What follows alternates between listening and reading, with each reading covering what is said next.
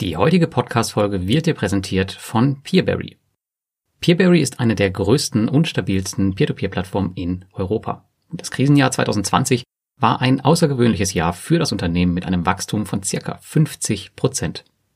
Bei allen Herausforderungen, die das Jahr 2020 für uns alle mit sich brachte, zeigte die Plattform eine hervorragende Leistung. Keiner der Kreditgeber von Peerberry hatte im letzten Jahr finanzielle oder operative Schwierigkeiten. Peerberry-Investoren hatten nie mit ausgefallenen Krediten oder ausstehenden Zahlungen zu kämpfen. Dies hat Peerberry scheinbar zu einer der vertrauenswürdigsten Plattformen in Europa gemacht.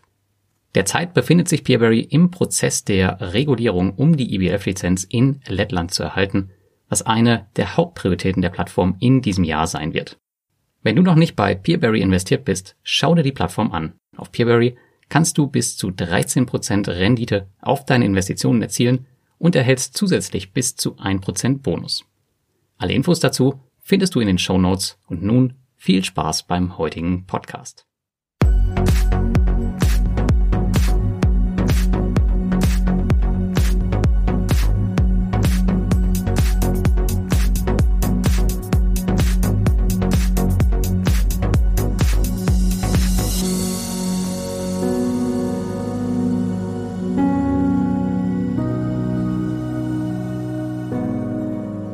Findest du eigentlich heraus, welche Peer-to-Peer-Plattform die beste für dich ist? Das wollen wir uns im heutigen Beitrag einmal anschauen und damit herzlich willkommen bei Passives Einkommen mit Peer-to-Peer. Und auch herzlich willkommen zu meinem Peer-to-Peer-Plattform-Rating 2021. Ja, seit 2019 erscheint dieses Rating bereits und aufgrund eures Feedbacks wurde es laufend verbessert. In diesem Beitrag stelle ich dir nun die schon dritte Version des Systems vor, die sich grundlegend von den beiden vorherigen Versionen unterscheidet und auch deutlich umfangreicher geworden ist. Dieses Mal gibt es 20 unterschiedlich gewichtete Faktoren für alle Peer-to-Peer-Plattformen, in die ich investiert bin. Für alle, die etwas mehr wollen, gibt es diesmal auch noch ein kostenpflichtiges Add-on dazu. Am Ende nochmal mehr, aber das, was ihr kennt, bleibt auch weiterhin kostenfrei. Anders als in den letzten Jahren jedoch wurde nach den Scams 2019 und 2020 ein erhöhtes Augenmerk auf die Sicherheit der Plattform gelegt. Daher haben intransparente Plattformen dieses Mal wirklich einen ziemlich schweren Stand und du wirst auch die ein oder andere Überraschung sicherlich im Rating erleben. Zudem hat ebenfalls das Startup Sneakypeer bei der Bereitstellung von Informationen mitgeholfen. Falls du Sneakypeer noch nicht kennst, dann schau dir das Ganze mal an. Die Grundversion ist auch äh, vollkommen kostenlos. Was die machen, ist einfach auch eine automatisierte Bewertung aller Plattformen, also anders als ich, ich mache das ja manuell, aber die machen das komplett automatisiert und es gibt ein paar Kennzahlen, die man sich anschauen kann. Also ja, wenn dich das interessiert, dann dicke Empfehlung, schau einmal bei Sneakypeer vorbei. Du findest die Bewertung übrigens auch wie immer wieder im Reiter Rating in meinem beliebten Peer-to-Peer Plattformvergleich. Beachte bitte, wie auch sonst und hier jetzt besonders, das Rating basiert auf meinen eigenen Erfahrungen, Einschätzungen und Recherchen. Es gibt absolut keinen Anspruch auf Vollständigkeit oder Richtigkeit. Und wie immer bin ich daher auch auf deine Mitarbeit angewiesen bei dem Rating, um es laufend zu verbessern. Wenn du bestimmte Verbesserungsvorschläge hast, dann bitte ich dich jetzt schon, die in die Kommentare auf meinem Blog oder unter dem Video zu schreiben.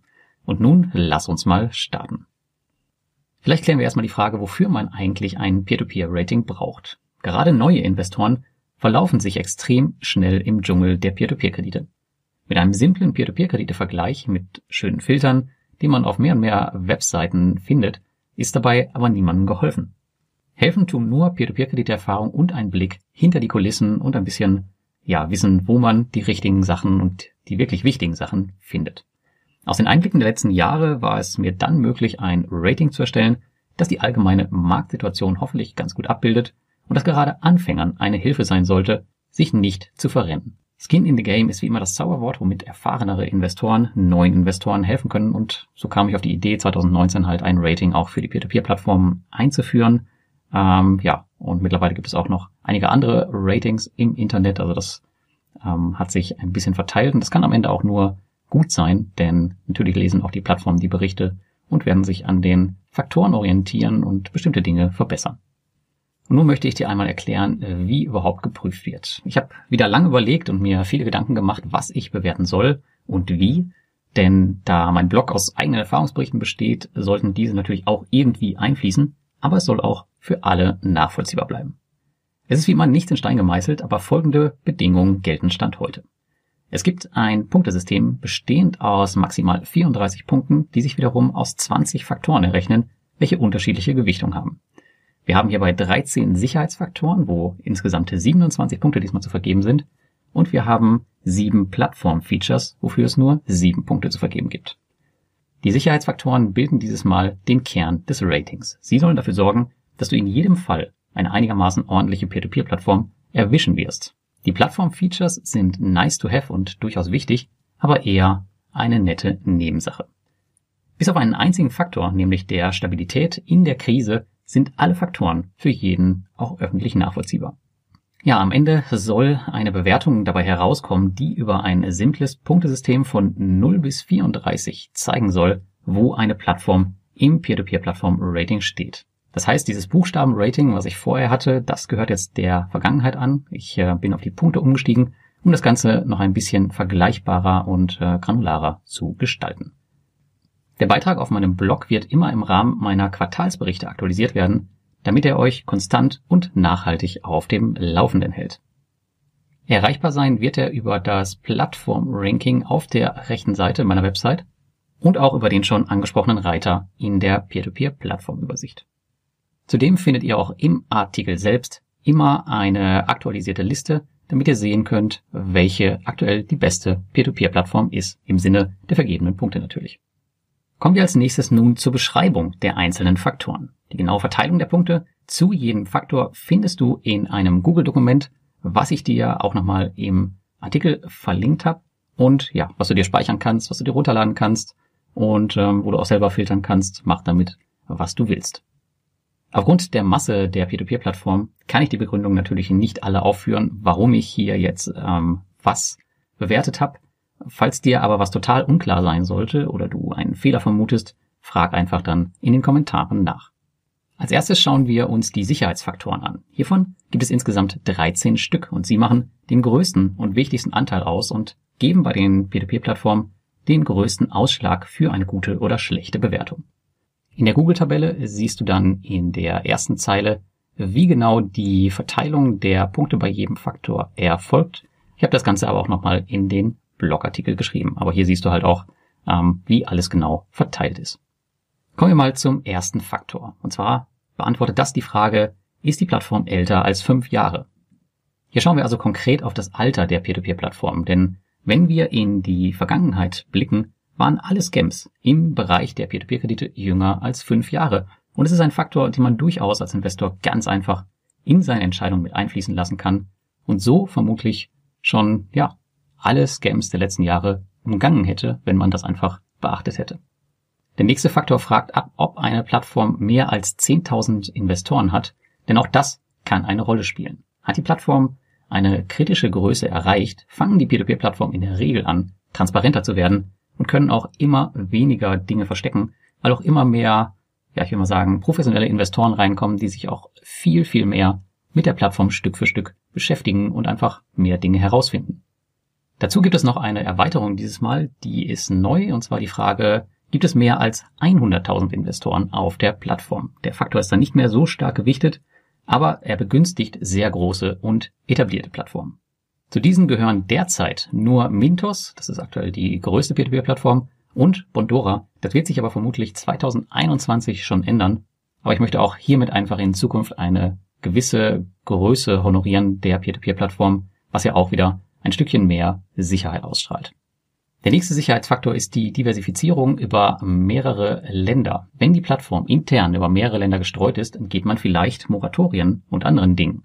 Ist man zum Beispiel nur auf den Heimatmarkt konzentriert, kann durch Regulierung und Moratorien innerhalb weniger Stunden die komplette Geschäftsgrundlage der Peer-to-Peer-Kredite entzogen werden. Gesehen haben wir das jüngst erst 2020 mit dem armenischen Unternehmen VAX, dessen Lizenz entzogen wurde. Wäre Mintos nun komplett auf armenische Kredite konzentriert gewesen, wäre es das für die Peer-to-Peer-Plattform gewesen.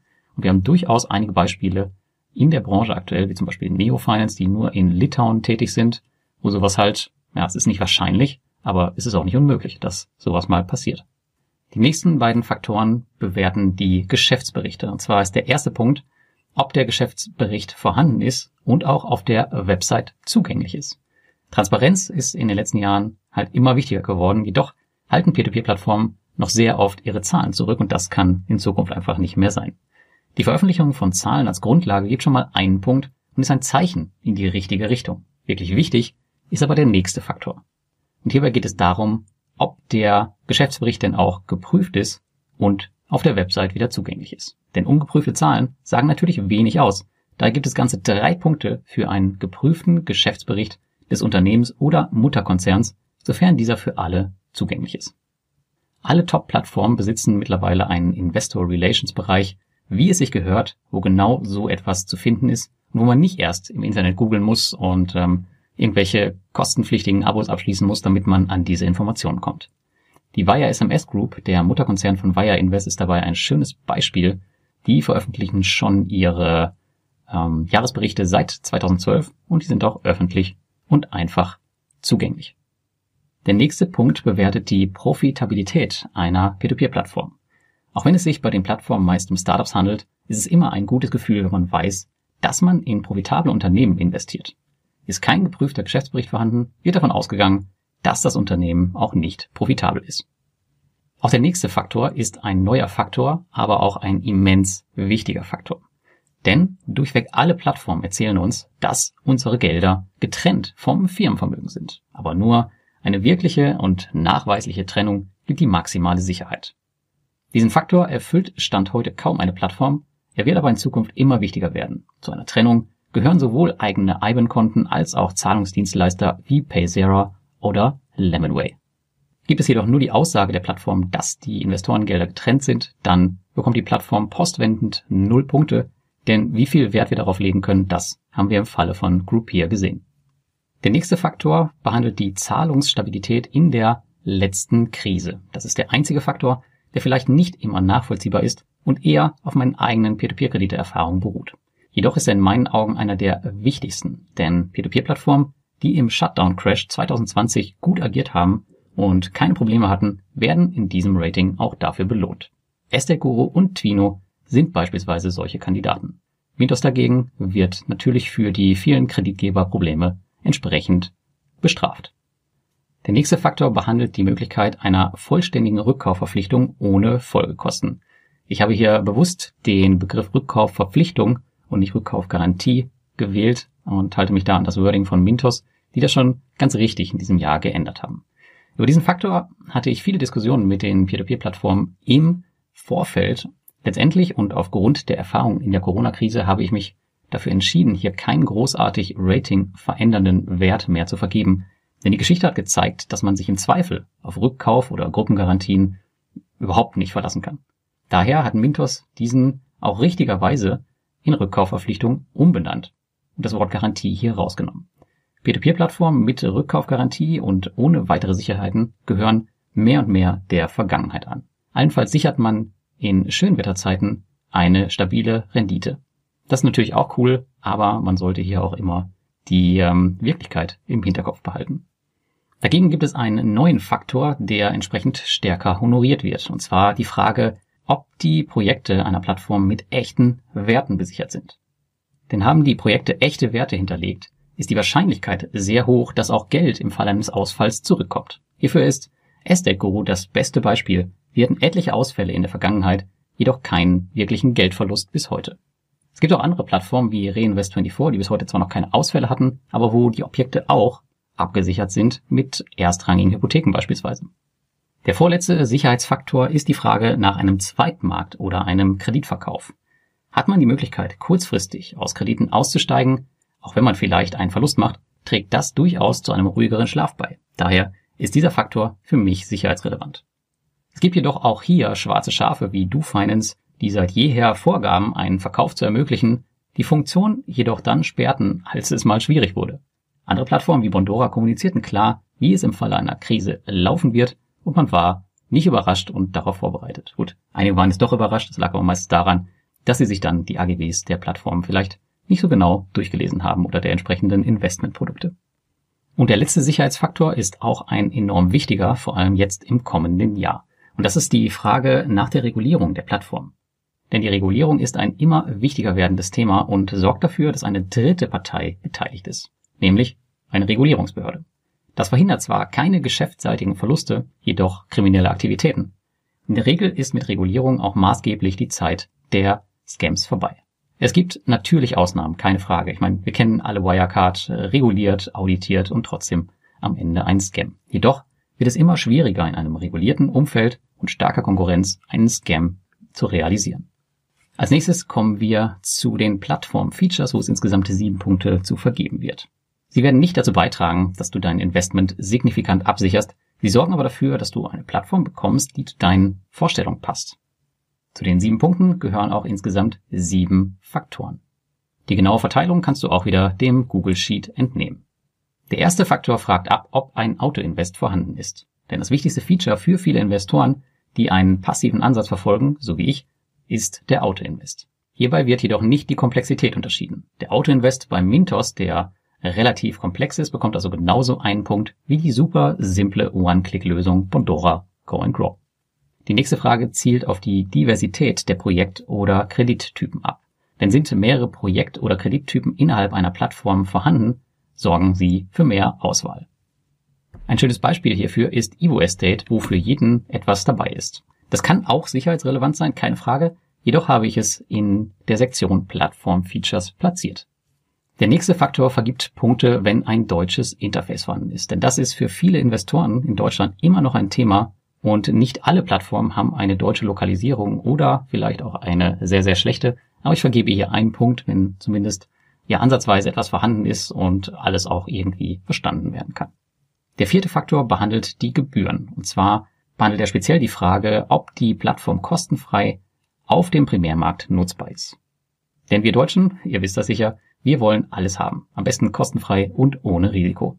Zum Glück bieten uns die meisten Plattformen die wichtigsten Funktionen auch kostenfrei an. Und der nächste Faktor behandelt auch eines der meistgefragten Features und zwar die Steuerbescheinigung bzw. die Kontoauszüge. Denn für die meisten Investoren ist nichts nerviger als eine Steuererklärung, die durch fehlende Statistiken und Reports noch weiter verkompliziert wird. Der vorletzte Faktor behandelt die Zwei-Faktor-Authentifizierung. Als ich vor Jahren bei meinem ersten Krypto-Investment eine App zur Zwei-Faktor-Authentifizierung auf meinem Smartphone installierte, dachte ich noch, es sei echt ein schlechter Scherz, dass man jetzt alles doppelt machen müsste. Mittlerweile geht aber fast nichts mehr ohne. Auch wenn es hier um die Sicherheit primär geht, ist es eher für mich ein Plattform-Feature, da es die Sicherheit der Plattform an sich nicht wirklich beeinträchtigt. Und das letzte Feature ist die Smartphone-App für die Plattform. Einige Peer-to-Peer-Plattformen haben schon eine und weitere werden folgen. Auch viele von euch bevorzugen das Peer-to-Peer-Investment via Smartphone, auch wenn es für mich eher kein Thema ist, wie ich ja schon mal in einem der vorherigen Beiträge ausgeführt habe. Und damit kommen wir jetzt zum Ende und zu einem kleinen Fazit des Peer-to-Peer-Kredite-Plattform-Ratings und auch zu den kostenpflichtigen Zusatzfunktionen, die ich dir noch nicht gezeigt habe.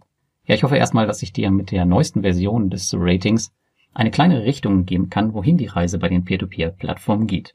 Von meinem Gefühl her sollte das Rating die derzeitige Gefühlslage ziemlich gut treffen und es ist einfach nützlicher als ein simpler Peer-to-Peer-Plattformvergleich, wo oftmals nur auf die Zinsen geschaut wird, die hier beispielsweise gar keine Rolle mehr spielen. In den letzten Jahren hat das Peer-to-Peer-Kredite-Plattform-Rating eine enorme Zusatzarbeit verursacht. Vor allem das ständige Monitoring und die Aktualisierung und natürlich auch die ganzen Kommentare dazu gehen richtig in die Zeit. In meinem Jahresrückblick 2020 habe ich angekündigt, dass ich den Blog immer weiter unabhängiger machen möchte von Anmeldeprovisionen der Peer-to-Peer-Plattform. Und daher habe ich für euch das Peer-to-Peer-Plattform-Rating Premium geschaffen. Ich möchte euch hiermit neben dem Standard-Rating, welches ihr schon kennt, eine weitere Option mit Mehrwert an die Hand geben. Und hiermit möchte ich dir einmal zeigen, was genau das Peer-to-Peer-Plattform-Rating Premium bietet. Es unterscheidet sich nämlich in folgenden Punkten vom kostenfreien Rating. Erstmal hast du hier Datenzugriff auf alle Plattformen, auch die, die nicht in meinem Portfolio sind, und neue Plattformen. Ich versuche hier pro Monat mindestens eine neue Peer-to-Peer-Plattform für euch hinzuzunehmen. Mittlerweile gibt es fünf zusätzliche in dem Rating und ähm, ja, ich versuche das weiter auszubauen, bis wir dann vielleicht 10, 20, 30 oder keine Ahnung wie viel haben oder wie viel Arbeit das Ganze auch am Ende macht. Dann versuche ich das Ganze ständig zu aktualisieren, statt einmal im Quartal. Das heißt also, sobald mir neue Dinge auffallen, werde ich sofort die Tabelle aktualisieren und dann kommen wir gleich zum nächsten Feature, euch eine Telegram-Nachricht schicken. Es wird einen Kanal geben, extra für das Rating und du bekommst eine Meldung von mir direkt auf dein Smartphone, wenn sich ein Rating ändert, egal ob es jetzt schlecht oder gut ist.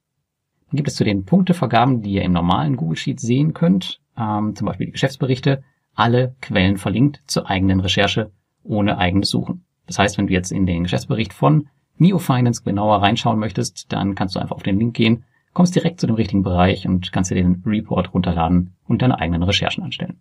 Und es gibt dann auch nochmal erweiterte Kommentare zu mir, zu den einzelnen Punkten für ein besseres Verständnis.